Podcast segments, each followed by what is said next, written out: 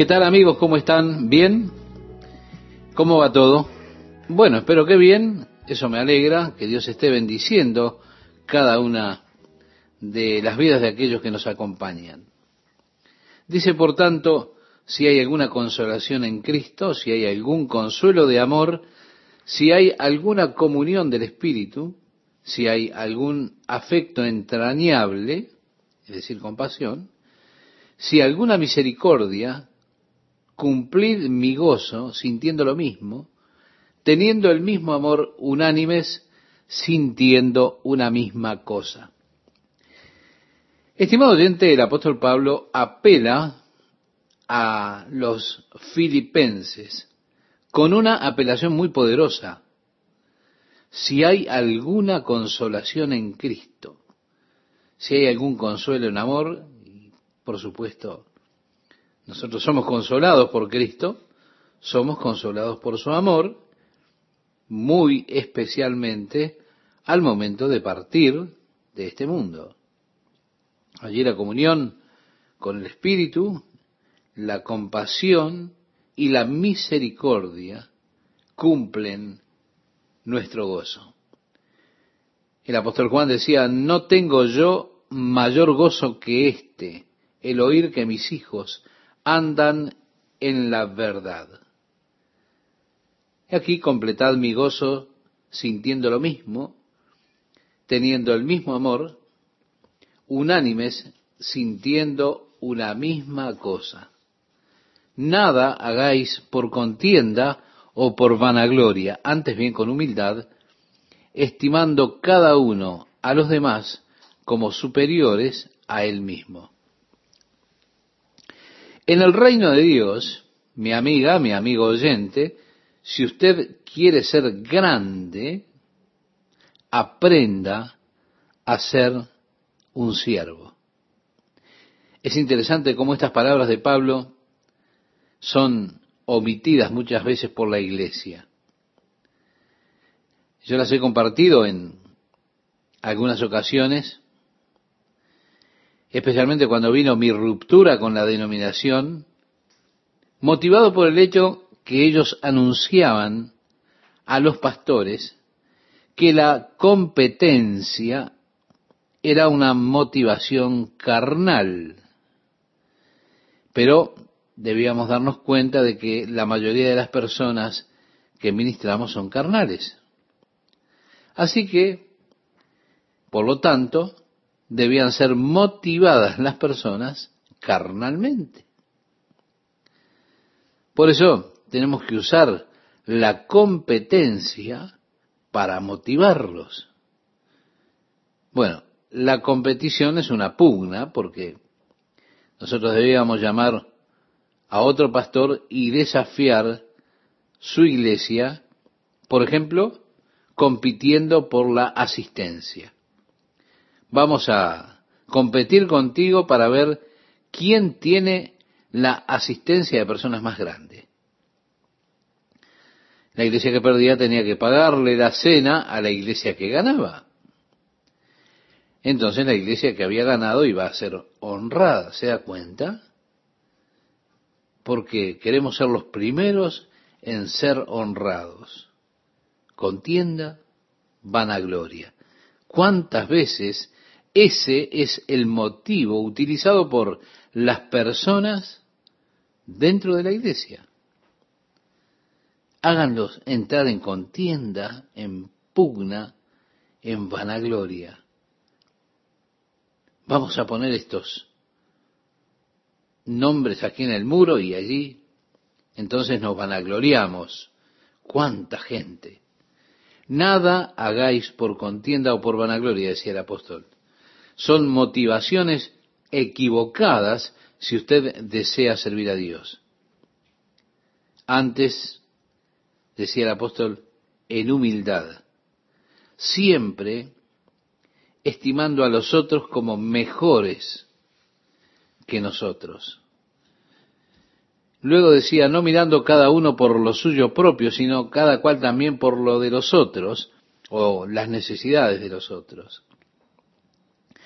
Vale decir, no mire solamente a sus necesidades personales, Antes mire las necesidades que tienen los otros a su alrededor. Seguía diciendo el apóstol, haya pues en vosotros este sentir que hubo también en Cristo Jesús. Bien, Dios ministra a nosotros ahora por su Espíritu porque estamos entrando realmente en un lugar santísimo. Estamos entrando al corazón de todo el mensaje, de toda la cuestión de la cristiandad. Mis actitudes, mis actitudes hacia mí mismo y mis actitudes hacia los demás.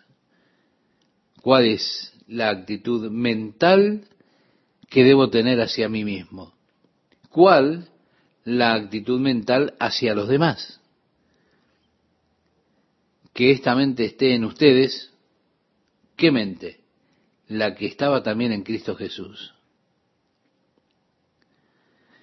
Muchas veces encontramos personas que dicen, ¿sabes el descaro que tuvo al pedirme que hiciera determinada cosa? ¿No sabe quién soy yo? ¿No sabe cuánto contribuí con la iglesia? Pero dice aquí, haya pues en vosotros este sentir que hubo también en Cristo Jesús, el cual, siendo en forma de Dios, no estimó el ser igual a Dios como cosa que aferrarse. Sí, mi amigo, él no se aferró, podía aferrarse, es, Dios. Pero así dice la Biblia, en el principio era el verbo, el verbo estaba con Dios y el verbo era Dios. Así comienza el Evangelio de Juan. Por eso vemos que siendo en forma de Dios, no, no fue algo a lo que aferrarse, al hecho de ser igual con Dios. Ahora, si usted habla acerca de, estos no saben quién soy yo, no saben lo importante que soy, y ni siquiera me ofrecen llevar el equipaje, ¿no se dan cuenta que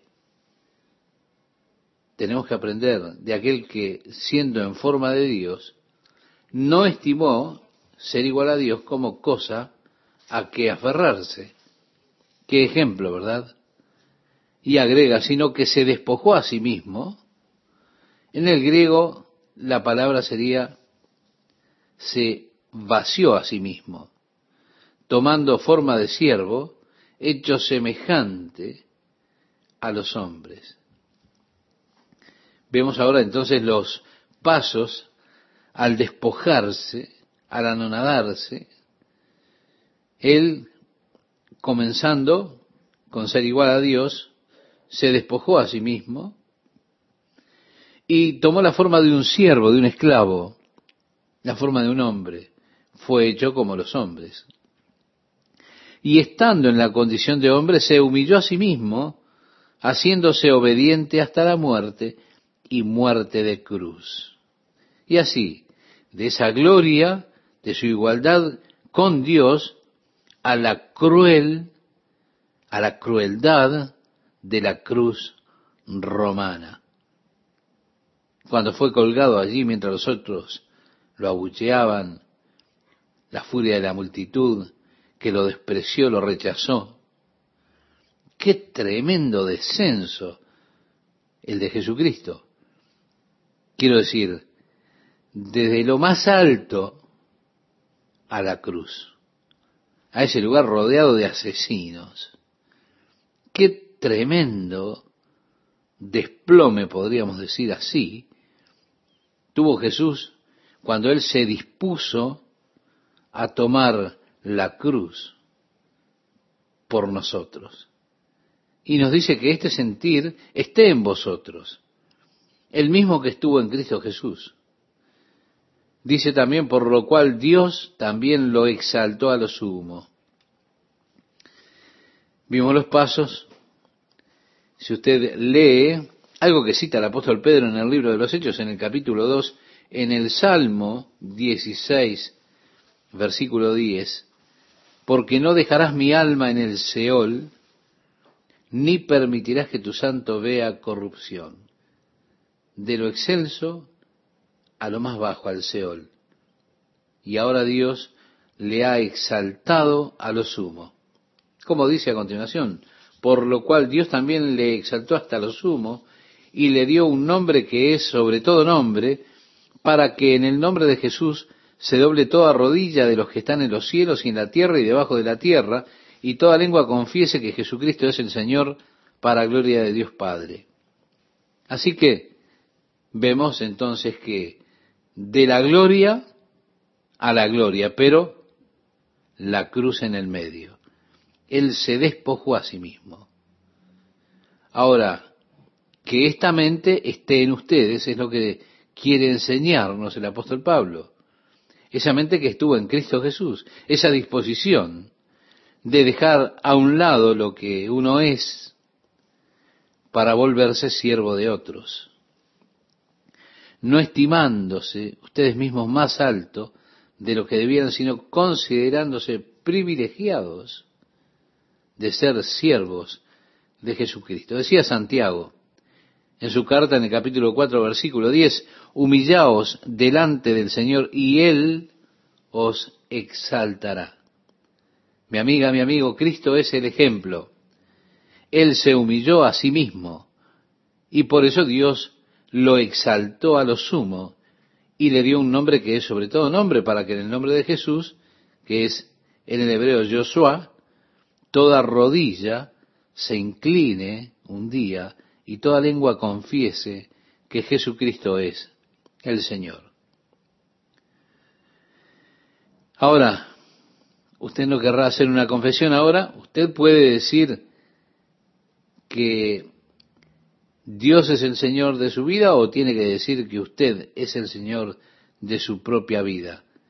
Usted dirá, soy el amo de mi destino, el capitán de mi alma. Sí, quizá diga mi cabeza ensangrentada pero erguida. Un día usted habrá de confesar que Jesucristo es el Señor aquellas personas que hablan tan desesperadamente de Él, ahora esas personas que todavía andan por allí burlándose del nombre de Jesucristo, aquellos que utilizan el nombre de Jesús sin cuidado, profanándolo, los que han hablado tan adversamente contra Él, un día tendrán que doblar sus rodillas y confesar que Jesucristo es el Señor para la gloria de Dios Padre. El tema es que en ese día de su confesión, esas personas, la confesión que han de hacer no será para salvación. Pablo nos dice que si confesamos con nuestra boca que Jesucristo es el Señor y creemos en nuestro corazón que Dios le levantó de entre los muertos, seremos salvos. Así le escribía en el capítulo 10 a los romanos. Porque con la boca se confiesa para salvación. Pero con aquellas personas que están hablando de manera adversa contra Jesús, no será así en aquel día. La confesión no será para salvación, será para condenación de ellos mismos tendrán que decir, sí, Jesucristo es el Señor. Estuve mal cuando lo rechacé como Señor de mi vida, pero ya no habrá oportunidad. Ahora dice, por tanto, amados míos, como siempre habéis obedecido, no como en mi presencia solamente, sino mucho más ahora en mi ausencia, ocupaos en vuestra salvación con temor y temblor. Tristemente muchas personas se detienen justo allí. Y tenemos una tremenda exhortación en cuanto a las obras y la importancia de que usted obre en cuanto a su salvación con temor y temblor. Y esto de obrar su propia salvación, hay muchos que lo interpretan por lo general en que debemos trabajar para nuestra salvación con temor y temblor. Y así se exhorta en cuanto a las obras que hay que hacer para ser salvos, para que Dios nos pueda salvar. Los que enfatizan el Evangelio por obras no están hablando del verdadero Evangelio, porque usted me está diciendo que tengo que trabajar para ser salvo. Y eso no tiene nada que ver con la palabra Evangelio que significan buenas noticias. Muy por el contrario, son malas noticias. Muchos usan este texto con frecuencia, pero no siguen al versículo en el cual él declara, porque Dios es el que en vosotros produce así el querer como el hacer por su buena voluntad. Y de esto es de lo que se trata. Mire, Dios le dijo a Jeremías, cuando Israel había fracasado totalmente tratando de guardar la ley, le dijo, habrá de venir un día, Jeremías, cuando no voy a escribir más la ley en esas tablas de piedra. No, voy a escribir mi ley en tabla de carne de sus corazones. Es Dios el que obra en usted para que usted quiera. ¿Cómo me revela Dios su voluntad? Él revela su voluntad por medio de los deseos que Él mismo pone en mi corazón. No los deseos que tengo de mi propio corazón, que nacen de mí mismo, sino que Él coloca en mí, en mi corazón, sus deseos. Y así Él obra en mí, por su voluntad, la que Él pone en mi corazón para que yo haga algo. Dios me da el deseo, me da el anhelo de hacer una obra en particular, ir a un lugar particular y descubro que lo que deseo es de hecho la revelación de Dios para mi corazón, aquello que Dios quiere que yo haga. Él pone en mí la voluntad y luego me da la capacidad de hacer lo que Él quiere de buen agrado. Déjeme comentarle una anécdota. Hace varios años tenía que ir a hablar en Ventura, una tarde de domingo, y yo decidí irme el sábado y pasar la noche allí con mi tía en Santa Bárbara. Ella hacía una comida fabulosa, yo la llamé y le dije, tía, prepárame esa comida tan rica que tú haces. Estaré para la cena, pasaré la noche allí en tu casa y luego por la mañana me iré para Ventura porque a la noche tengo que hablar. Fue así que salí para Santa Bárbara. Salí hacia la autopista que me llevaba a Ventura. Cuando llegué a Sunset Boulevard, pensé, qué día tan hermoso. Me gustaría ir por la costa, por Sunset Boulevard. Bueno, y así me dirigí para ir a la autopista del Pacífico, un día tan hermoso. Bajé la capota de mi auto y allí fui a velocidad crucero por Malibú hasta Santa Bárbara. Simplemente mirando aquel océano, porque realmente es hermoso. A mí me encanta detenerme por ahí en Point Magoo y ver los surfistas cuando vienen. Yo pensé, bueno, quiero ir a la costa, yo disfruto mucho de la playa. Así que me fui por todo el camino de Sunset Boulevard y fui desacelerando hasta llegar a la costa. Probablemente cometí un error, debía haberme quedado en la ruta más tierra adentro, pero bueno, decidí eso. Cuando entré a la autopista de la costa, había una pareja haciendo dedo. Y yo me sentí bastante egoísta, yo iba en este convertible, solo para mí, y esta pareja haciendo dedo. Y fue así que yo entonces tomé una decisión. Yo no levanto personas en la ruta. Por regla general no levanto a nadie. Pero me detuve y las levanté.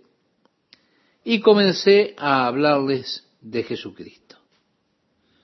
Cuando llegamos a Ventura nos detuvimos a un costado del camino, oramos y ellos aceptaron a Jesucristo como su Salvador. Los llevé por la iglesia que yo iba a estar predicando la siguiente noche y les dije, miren, si vienen por aquí mañana en la noche, me dará gusto encontrarme otra vez con ustedes. El hombre estaba buscando un trabajo, él era de Montana, era un granjero, y había estado buscando trabajo en Los Ángeles. Yo dije, en Los Ángeles no hay granjas. Así que nos despedimos allí y yo conducí hasta Santa Bárbara. Y bueno, como muchas experiencias, usted piensa, bueno, probablemente no los vuelva a ver nunca más. Pero la siguiente noche, cuando estaba hablando en la iglesia, yo invité a pasar adelante a aquellas personas que quisieran aceptar a Jesucristo para hacer públicamente su declaración de fe. Y allí estaban ellos. El anciano que vino a orar con ellos, justamente era el capataz del rancho del mar Limanaer.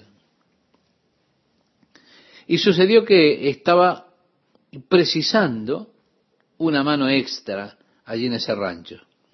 Tenía casa y demás para ellos. Así que ellos vinieron después con el señor Herkin y dijeron, adivine qué nos aconteció. Este hombre que oró por nosotros y con nosotros es el capataz de este rancho. Bueno, yo sabía eso. Y él les dio un empleo. Y luego pensé en el día de ayer cuando venía manejando y me vino esa inspiración repentina de querer ir por la costa. Y sabe qué, me di cuenta que fue Dios. Fue Él que puso eso en mi corazón, porque Él sabía que estaba esa pareja de Montana, desesperada y en necesidad, básicamente necesitados de una verdadera experiencia con Jesucristo.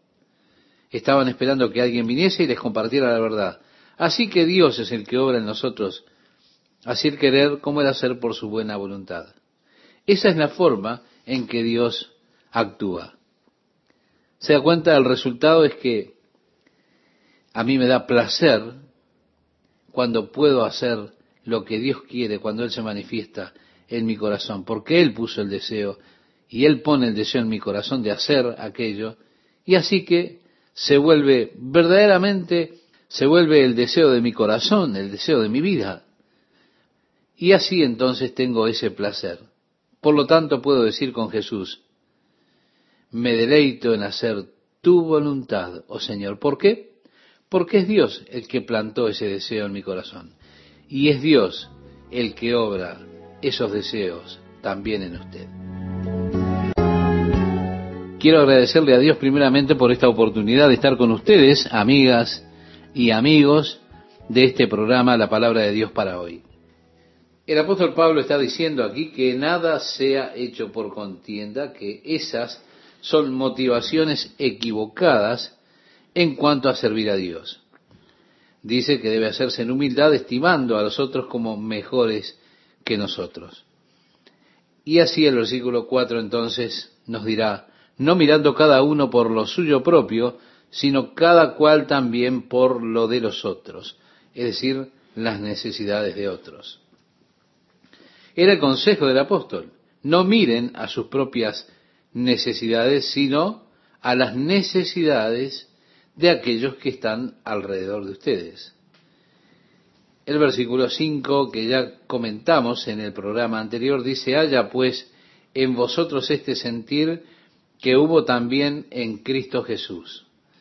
Dios nos ministra a nosotros por su Espíritu y debemos darnos cuenta que en ese momento y en cuanto a este tema, estamos entrando, estamos pisando un lugar santísimo. Porque estamos entrando al corazón de todo lo que significa o de lo, eh, de lo que encierra la cristiandad. Bien, mis actitudes hacia mí mismo, las actitudes hacia los demás. ¿Cuál debe ser la actitud mental que debo tener hacia mí mismo y hacia los otros? que la mente de Cristo esté en nosotros. Sí, la mente que tuvo Jesús, el cual siendo en forma de Dios, dice el versículo 6, no estimó el ser igual a Dios como cosa a que aferrarse. Es decir, él no se aferró, él, como dice el capítulo 1, verso 1 del Evangelio de Juan, en el principio estaba el verbo, el verbo estaba con Dios y el verbo era Dios. Así que él estaba en forma de Dios y no se aferró a eso, a ser igual con Dios, y eso promueve que ahora uno diga, bueno, yo tengo que imitar a Jesucristo en esto. Muchas veces oímos a las personas que se quejan, oiga, no saben quién soy yo, no saben que yo soy realmente importante. Y ni siquiera me ofrecen llevar el equipaje de alguno. Ellos no saben que yo esto, que yo el otro. No, mi amigo, mi amiga. Dice, quien siendo en forma de Dios, no estimó ser igual a Dios como cosa que aferrarse. Qué ejemplo para seguir nosotros. Y continúa diciendo lo que debemos imitar, sino que se despojó a sí mismo, tomando forma de siervo, hecho semejante a los hombres. Y así vemos entonces los pasos de despojarse a él mismo, comenzando con que él como Dios es igual a Dios y sin embargo se anonadó a él mismo y se volvió en forma de siervo y vino en forma de siervo, fue hecho como los hombres. Y estando en la condición de hombre, dice el versículo 8, se humilló a sí mismo haciéndose obediente hasta la muerte y muerte de cruz. Y así, de tan alta gloria, en igualdad con Dios, a la crueldad de esa cruz romana, donde estuvo colgado allí delante de los abucheos y la furia de la multitud, siendo despreciado y rechazado por los hombres. Qué tremendo descenso. Desde las más eh, altas posiciones hacia la cruz rodeado de asesinos. Desde la altura que no podemos ni entender ni alcanzar, ni nadie puede alcanzar, un descenso tan tremendo, un desplome tan tremendo como el que tuvo Jesús, a lo cual estuvo dispuesto Él porque nos amó. Y dice que este sentir esté en nosotros, el sentir que estuvo también en Cristo Jesús. ¿Por qué? Por lo que dice a continuación, por la bendición que conlleva, por lo cual Dios también le exaltó hasta lo sumo. Vemos los pasos, como decíamos, desde lo más alto a lo que dice el Salmo 16, versículo 10, porque no dejarás mi alma en el Seol, ni permitirás que tu santo vea corrupción. Sí, él tuvo que descender allí al Seol, tuvo que ir a la muerte. Y Dios entonces le ha exaltado a lo sumo. Así dice el versículo 9, por lo cual Dios también le exaltó hasta lo sumo y le dio un nombre que es sobre todo nombre, para que en el nombre de Jesús se doble toda rodilla de los que están en los cielos y en la tierra y debajo de la tierra, y toda lengua confiese que Jesucristo es el Señor, para gloria de Dios Padre. Así que vemos el camino de la gloria a la gloria, pero en el medio está la cruz. Él se despojó a él mismo de esa forma gloriosa. Ahora dice que esta mente esté en ustedes, que este sentir esté en nosotros, el cual también estuvo en Jesucristo. Esta disposición para dejar a un lado lo que uno es y volverse siervo de los demás, no estimándose ustedes mismos más alto de lo que debieran, sino considerándose privilegiados de ser siervos de Jesucristo. Decía Santiago, humillaos delante del Señor y Él os exaltará. Cristo es el ejemplo. Él se humilló a sí mismo y por eso Dios lo exaltó a lo sumo y le dio un nombre que es sobre todo nombre, para que en el nombre de Jesús toda rodilla se incline un día y toda lengua confiese que Jesucristo es el Señor. Quizá usted no quiera confesar que Jesucristo es el Señor en este momento. Usted quizá pueda decir, bueno, yo soy el Señor de mi vida. Pero escuche, un día, de todos modos, usted tendrá que confesar que Jesucristo es el Señor. El apóstol Pablo dice que si confesamos con nuestra boca que Jesucristo es el Señor y creemos en nuestros corazones que Dios le levantó de entre los muertos, seremos salvos, porque con el corazón se cree para justicia y con la boca se hace confesión para salvación. Ahora, en aquel día no será así. La confesión no será para salvación. Cuando se doble toda rodilla delante del Señor y toda lengua confiese que Jesucristo es el Señor, será para condenación de ellos mismos. Dirán, sí, Él es el Señor, y estuve mal rechazándolo como Señor de mi vida. El versículo 12 nos dice, por tanto, amados míos, como siempre habéis obedecido, no como en mi presencia solamente, sino mucho más ahora en mi ausencia, ocupaos en vuestra salvación con temor y temblor. Tristemente muchas personas se detienen justamente allí. Nosotros tenemos, evidentemente, una tremenda exhortación en cuanto a las obras. Y muchos se detienen en este pasaje.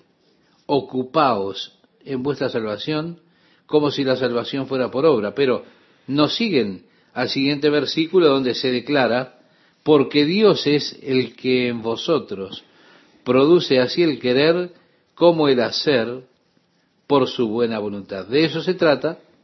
Ahora, uno puede preguntar, ¿cómo es que Dios revela o me revela su voluntad? Él revela su voluntad, mi amiga, mi amigo oyente, por medio de los deseos que Él mismo pone en nuestro corazón. No los deseos que son propios de nuestro corazón, sino los que Él coloca en nuestro corazón.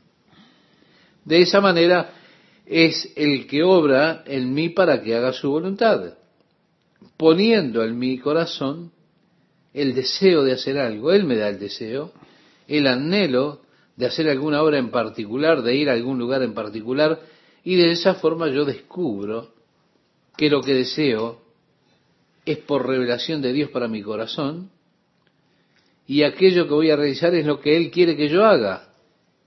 Así que Él pone en mí la voluntad y también me da después la capacidad para hacer lo que es de su agrado. Dios es el que obra en ustedes tanto el querer como el hacer. Sí, es el que le da a usted la capacidad de hacer, pero primero planta su voluntad, la voluntad de Dios en su corazón. Esa es la manera en que Dios nos conduce. Así que con frecuencia aparece allí una inspiración repentina, un pensamiento, una idea. Es Dios que está obrando en ustedes el querer y luego el hacer. Y vemos, ¿no? Nuevamente, todo eso es iniciado, tiene la iniciativa en Dios, obrando entonces en nosotros de esa manera. La salvación es igual, es obrada por Dios en nosotros. Y tenemos que ocuparnos con temor y temblor. Pero es Dios el que de hecho obra en nosotros. Es Dios el que ha puesto el anhelo en nuestro corazón. Es Dios que nos ha dado el deseo. Y ahora Dios obrará los caminos por los cuales Él pueda cumplirlo ¿Por qué? Porque Él obra en nosotros tanto el querer como el hacer su buena voluntad. Por eso el resultado es que mi placer está en hacer su placer, porque Él pone ese deseo en mi corazón para hacer lo que Él quiere, y así se vuelve verdaderamente eso el deseo de mi corazón, de mi vida y también puedo decir es el placer de mi vida. Por lo tanto, yo puedo decir, como decía Jesús, me deleito en hacer tu voluntad, oh Señor. ¿Pero por qué? Y porque Él plantó eso en mi corazón. No olvide, es Dios el que obra en usted. No nace de usted mismo, lo obra Dios.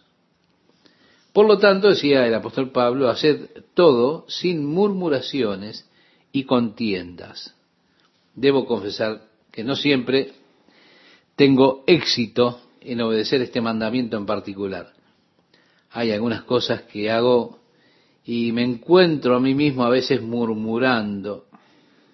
Así que no siempre paso con un sobresaliente esta fase. No, no, no. Pero Dios está obrando en mi corazón en ese tema. ¿Se da cuenta?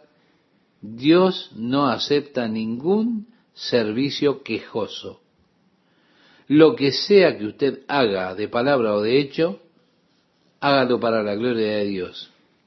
Hágalo como para el Señor, sin murmuraciones ni contiendas. Y dice ahora para qué?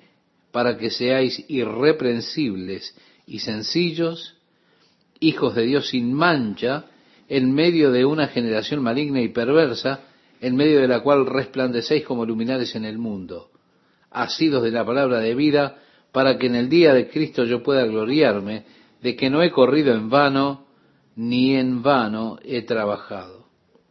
Vemos el apóstol Pablo los exhorta en cuanto a cómo deben servir al Señor.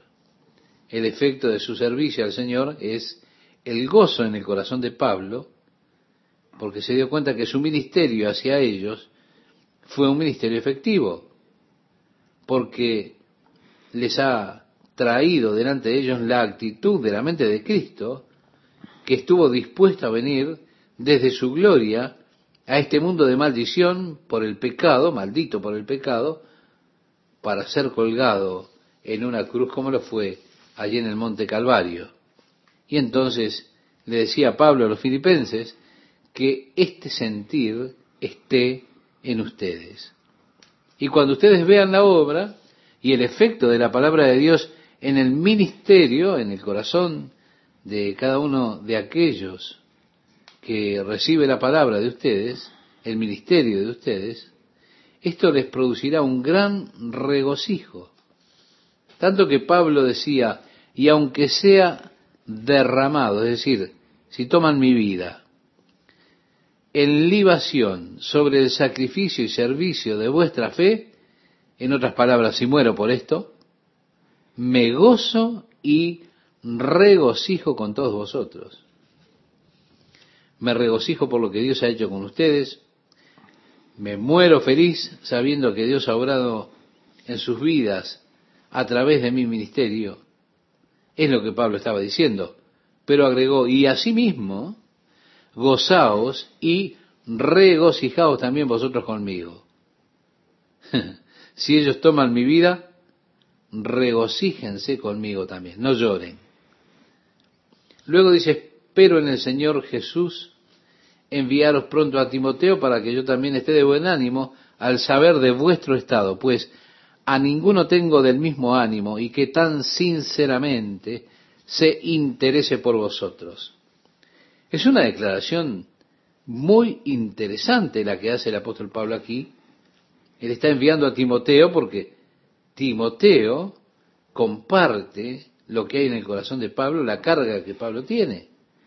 Por eso Pablo decía, ninguno tengo del mismo ánimo, que tan sinceramente se interese por vosotros. Es verdaderamente difícil encontrar a alguien con el mismo ánimo que tenía el apóstol Pablo. Pero aquí está Timoteo.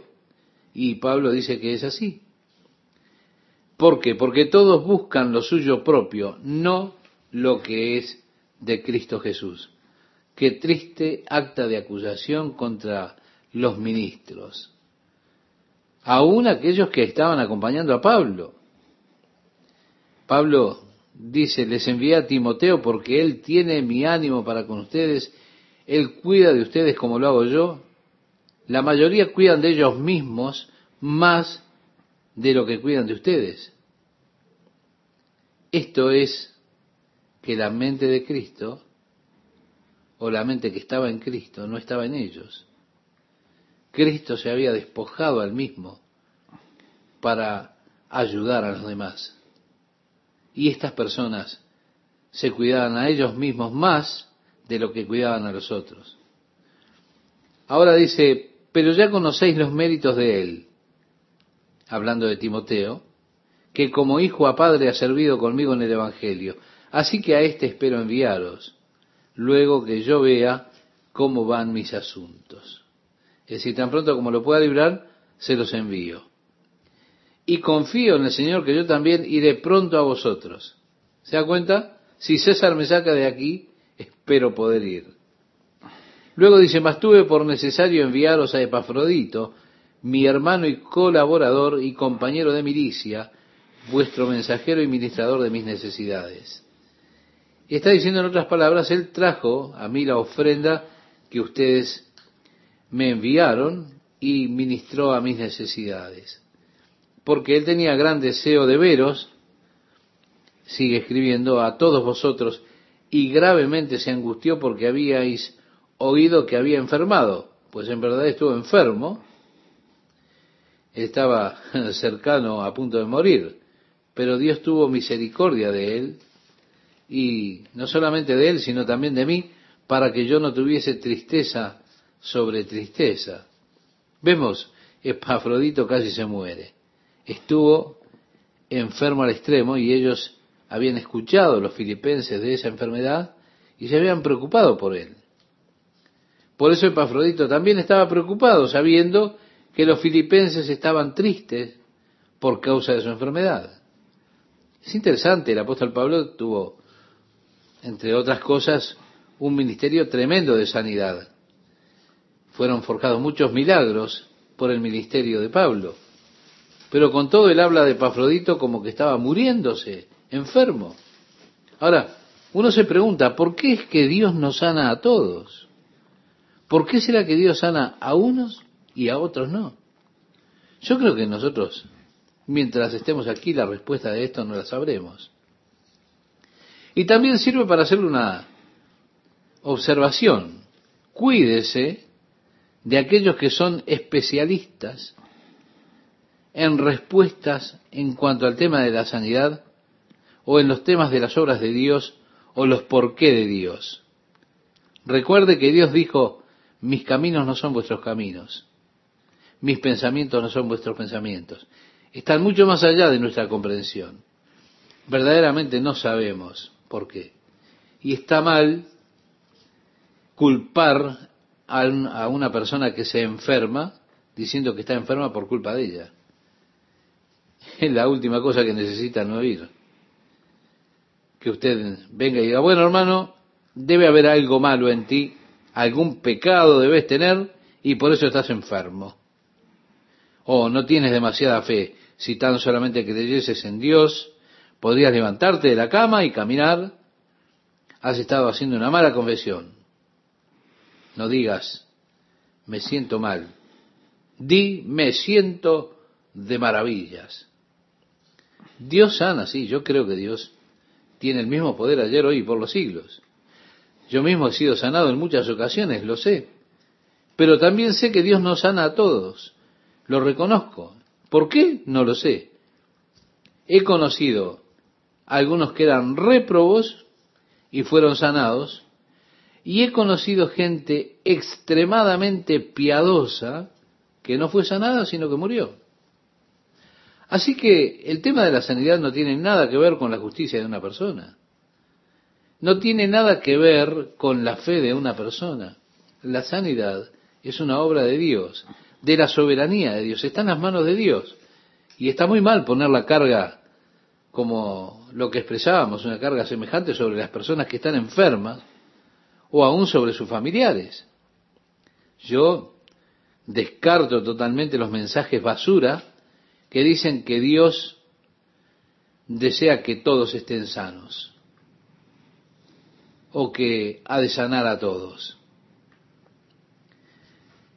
Decía Pablo, así que le envío a Epafrodito con mayor solicitud para que al verle de nuevo os gocéis y yo esté con menos tristeza. Recibidle pues en el Señor con todo gozo y tener en estima a los que son como Él, porque por la obra de Cristo estuvo próximo a la muerte, exponiendo su vida para suplir lo que faltaba en vuestro servicio por mí.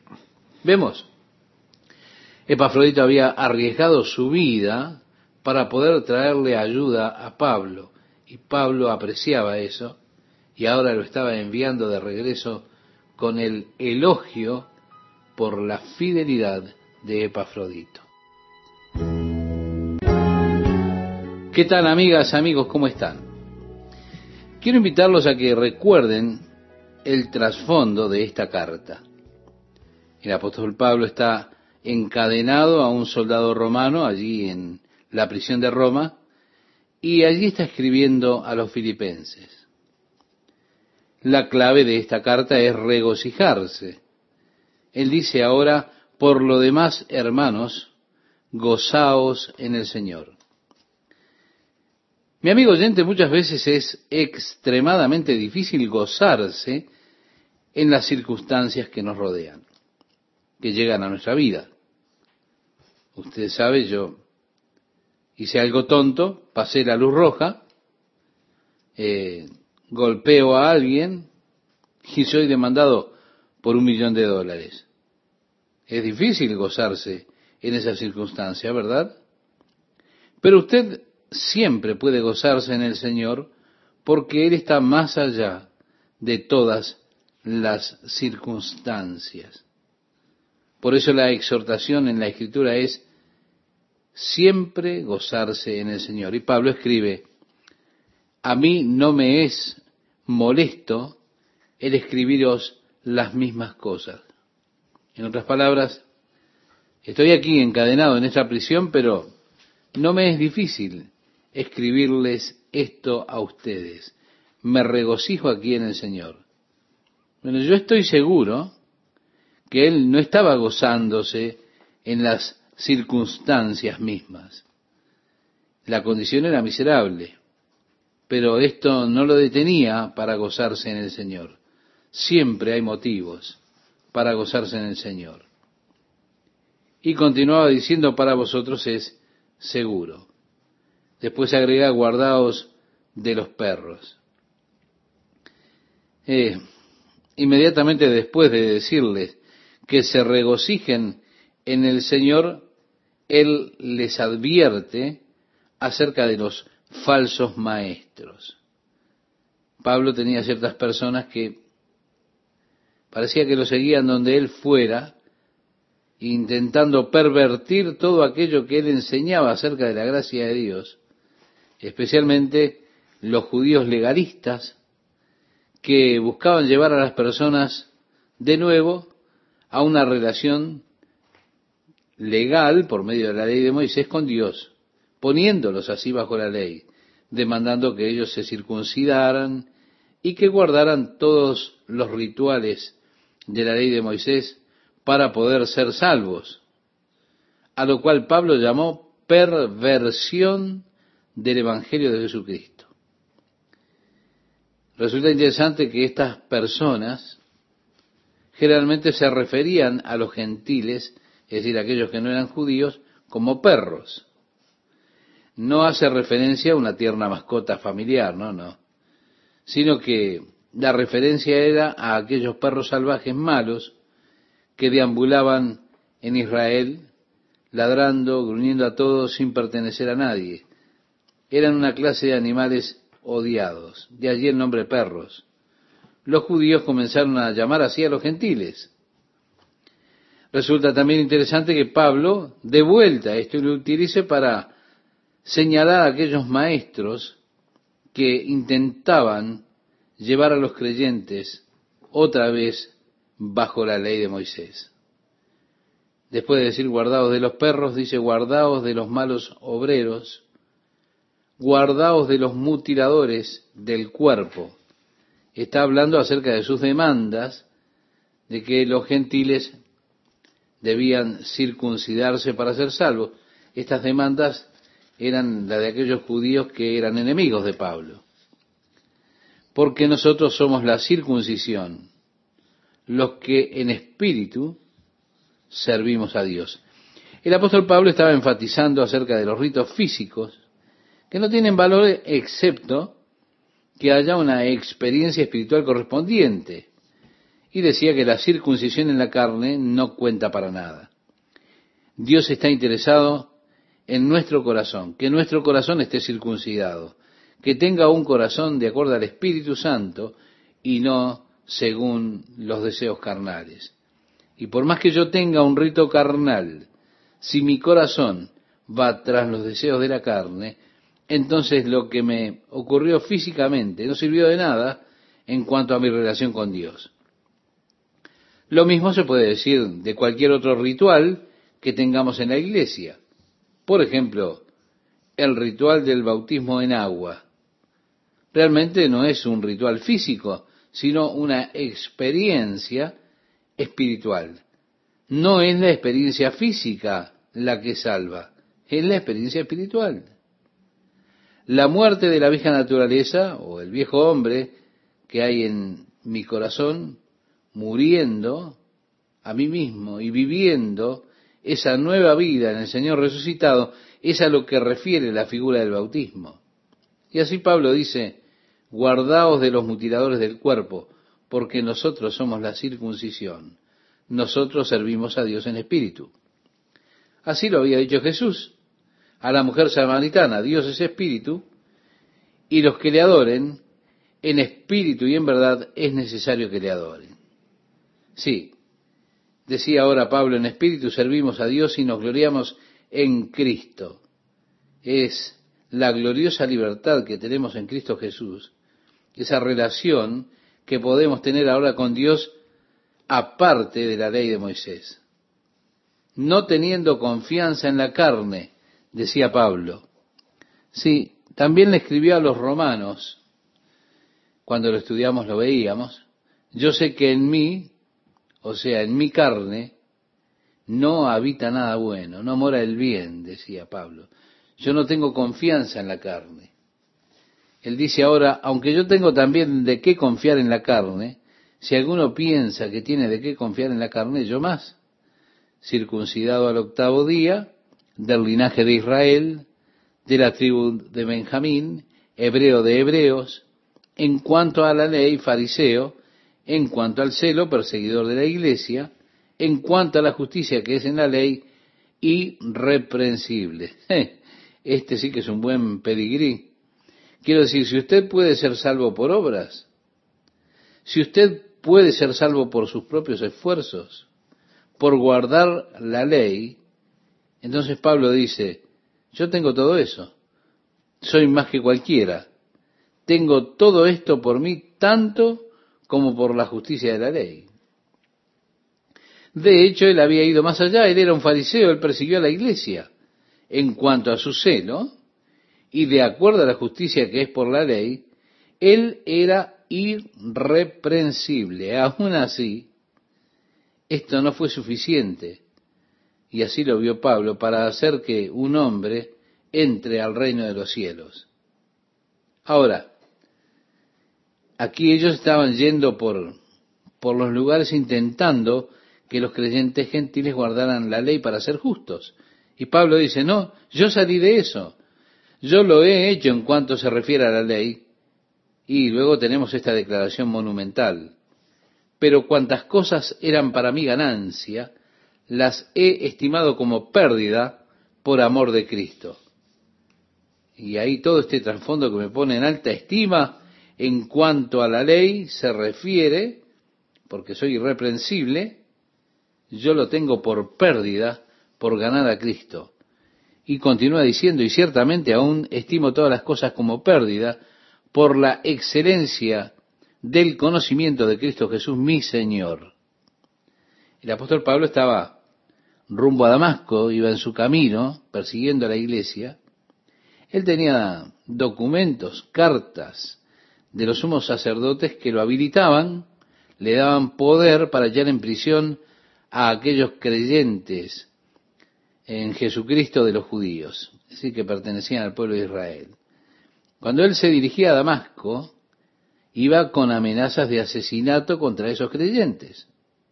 Ahora, cuando iba en el camino, antes de llegar a Damasco, apareció una luz desde el cielo más brillante que la luz del sol cuando resplandece al mediodía, y Pablo cayó al suelo y allí el Señor le habló y le dijo, Saulo, Saulo, ¿por qué me persigues? Y él respondió, ¿quién eres, Señor? para que te sirva? Y él dijo, yo soy Jesús, a quien tú persigues. Fue allí que el apóstol Pablo se convirtió. Él conoció a Cristo camino a Damasco. De repente al conocer a Cristo, todo lo que él contaba como importante para él hasta ese momento de su vida, todos sus logros religiosos, todo el trasfondo religioso que él tenía, dice que lo perdió todo por Cristo, porque esto iba a traerle un distanciamiento de sus compinches allí en Jerusalén que andaban en esos alrededores. Ahora Pablo está escribiendo esta carta a los filipenses unos 30 años después de aquella experiencia camino a Damasco, y él se refiere a ella. Estas cosas que eran para mí ganancia, las cuento pérdida por Cristo. Sí, 30 años atrás en el camino a Damasco. Ahora luego Pablo pone al día su experiencia y dice, sin dudas, tengo todas las cosas como pérdida por la excelencia del conocimiento de Cristo Jesús. ¿Sí? En otras palabras, yo experimenté eso 30 años atrás. He tenido un cambio en mi vida y todo ese pasado legalista y la relación por medio de la ley con Dios, todo ese comportamiento en mi propia carne, las obras de la carne, las cuento como pérdida Sí, las conté así 30 años atrás y aún las considero como pérdida. Muchas personas testifican de una experiencia que tuvieron con Cristo años atrás. Oh, yo tuve una experiencia tan gloriosa, el Señor me encontró de una manera tan poderosa. Y desafortunadamente desde entonces muchas cosas que ellos consideraban pérdida en aquel momento, las han retomado y vienen cargando con ellas de nuevo. ¿Se da cuenta? La experiencia pasada solo es válida si se traslada al presente. Ahora, si la experiencia pasada no se traslada al presente, no tiene ningún valor. Realmente no tiene valor decir que yo consideraba aquellas cosas como pérdida por Cristo hace 30 años atrás, si en el mientras tanto las he vuelto a considerar y las he vuelto a tomar y ando con ellas otra vez. Siempre tenemos que ser capaces de trasladar la experiencia pasada a la relación presente si es que ha de ser una experiencia válida. De otra manera, la experiencia queda como invalidada. Yo estoy interesado en la relación inmediata, en la relación presente. Eso es lo que importa. Las experiencias son buenas, gracias a Dios por las experiencias, pero son válidas solamente si se trasladan a nuestra relación inmediata y es así que yo puedo contar como pérdida todo aquello que dejé por el Señor. Muy bien, el pasado se traspasa al presente. Aún estimo todas las cosas como pérdida por la excelencia del conocimiento de Cristo Jesús, mi Señor.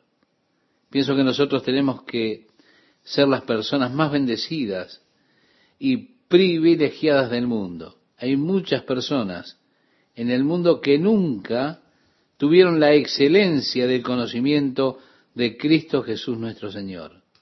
Personas que viven y mueren sin haber escuchado nunca acerca de Jesucristo nuestro Señor. Y no solo tenemos la excelencia del conocimiento de Jesucristo, sino que además tenemos el privilegio de reunirnos y estudiar la palabra de Dios juntos lo que no hubieran dado algunas personas por la oportunidad que tenemos nosotros de reunirnos para oír la palabra de Dios, de tener la oportunidad de reunirse ellos con nosotros.